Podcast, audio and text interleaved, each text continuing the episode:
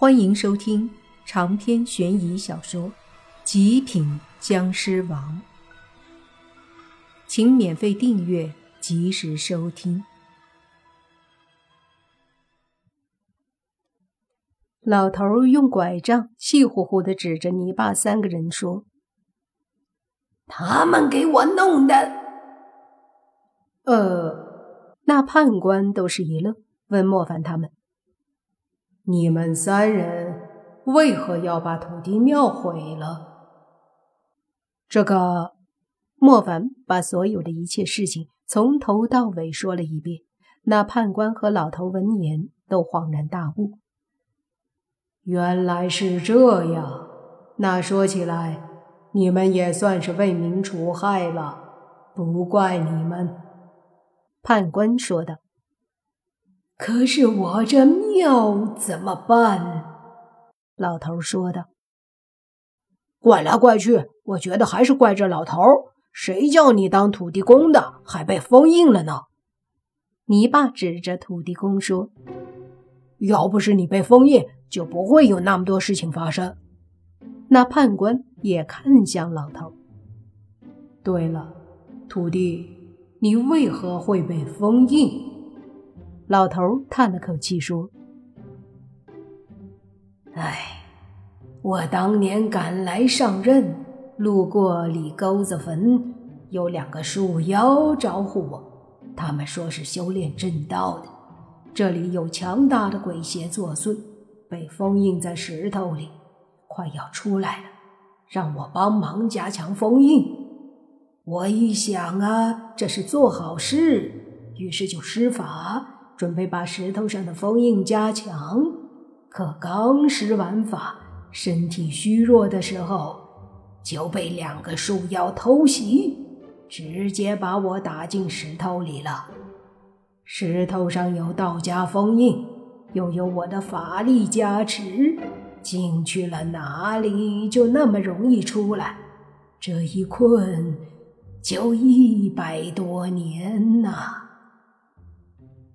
这土地老头也是够倒霉的，刚出来又被莫凡他们打了，到了庙这里才发现庙也被毁了。听他这么说，莫凡他们都不好意思了，也就不说什么。于是那判官便说：“这样吧，你们仨儿想办法给他重修一个庙，毕竟我们是阴神。”不能自己给自己修，这没问题。但一切事情也因树妖而起，桑树精我们已经灭了，就让土地老头把剩下的槐树精抓住消灭，如何？莫凡看着老头说道：“这个是自然，你不说我也得抓。我是一方土地神，守护一方。”是职责所在。好，既然如此，李家村土地神来接神位文书。判官将手里的文书递给了土地老头，然后判官就走了，留下莫凡他们和土地老头大眼瞪小眼。瞅啥？还不去给我弄庙？土地老头说道：“泥巴哼了一声，那你还不去抓树妖？”两人都哼了一声，然后就都离开了。土地神去抓槐树精了。莫凡他们回村子里，回去后已经是凌晨快四点钟了。村里不少村民还等着他们，很担心。见他们安全回来，就都放心了。这时，村长问莫凡：“那些鬼物都抓住了吗？”“抓住了，不用担心，树妖也不用怕了。有新的土地神会守护你们的。”莫凡说道。“土地神？”听到这儿，村民都有些怕了。“放心，这次是真的土地神，不是之前那个妖孽。土地神已经去抓那个树妖了，村子以后就太平了。”明天我们出钱，你们找匠人把土地庙重修一下就好。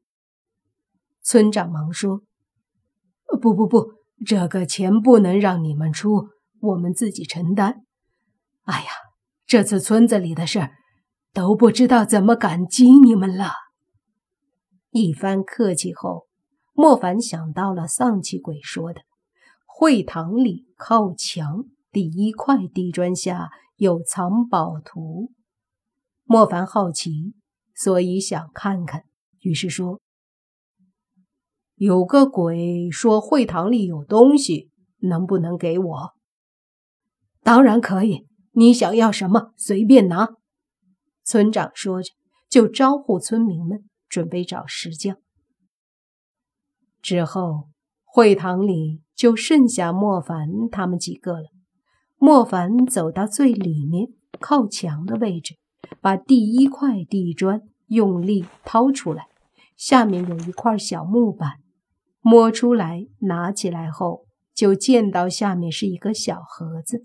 把盒子拿出来看了看，盒子非常古老，严重腐蚀了。轻轻打开后，莫凡发现里面是一张类似羊皮图的东西，但只有巴掌大，上面会画着密密麻麻的地图。我去，还真是藏宝图啊！莫凡惊讶道。我看好像也是，不过咋感觉少了一些？泥巴说道。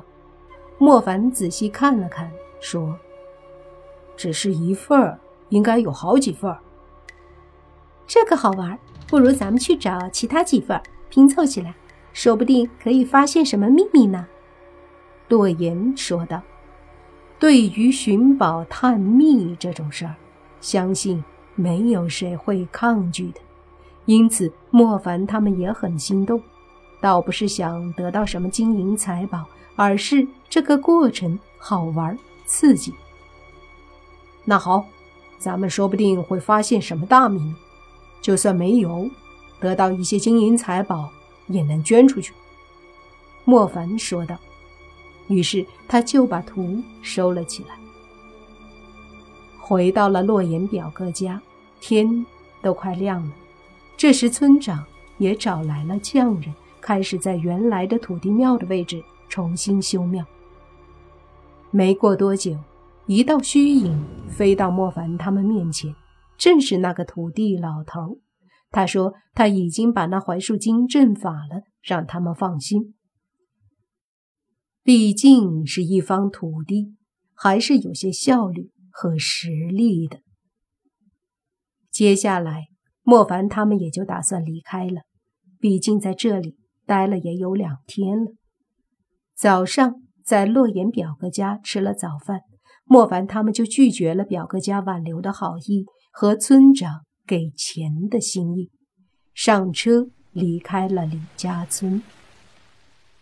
到了白中市后，莫凡想了想，说道：“你爸。”上次那个请你们来对付我的刘家，知道吗？知道，怎么了？你爸问。去一下，那个肌肉男不是什么好东西。虽然现在我不是之前那么嗜杀了，但我还是觉得留着他不是什么好事。莫凡说道。泥巴点头，开车就向着刘家去了。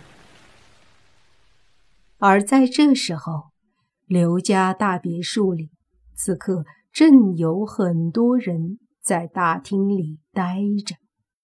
刘家老头看着对面坐着的杨老爷子，说道：“姓杨的，我们两家斗了这么几年了，也该有个了结了吧？”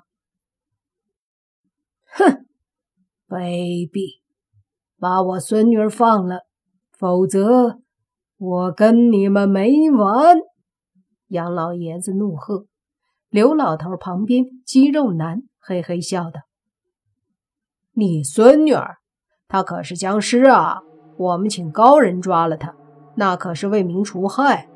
你要是想保她，行，把杨家的几个产业划到我们刘家，我们就保证还你一个好好的孙女儿。”要是不同意，哼哼哼，我可还没试过。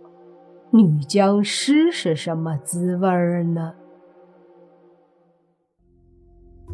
长篇悬疑小说《极品僵尸王》本集结束，请免费订阅这部专辑，并关注主播又见菲儿，精彩继续。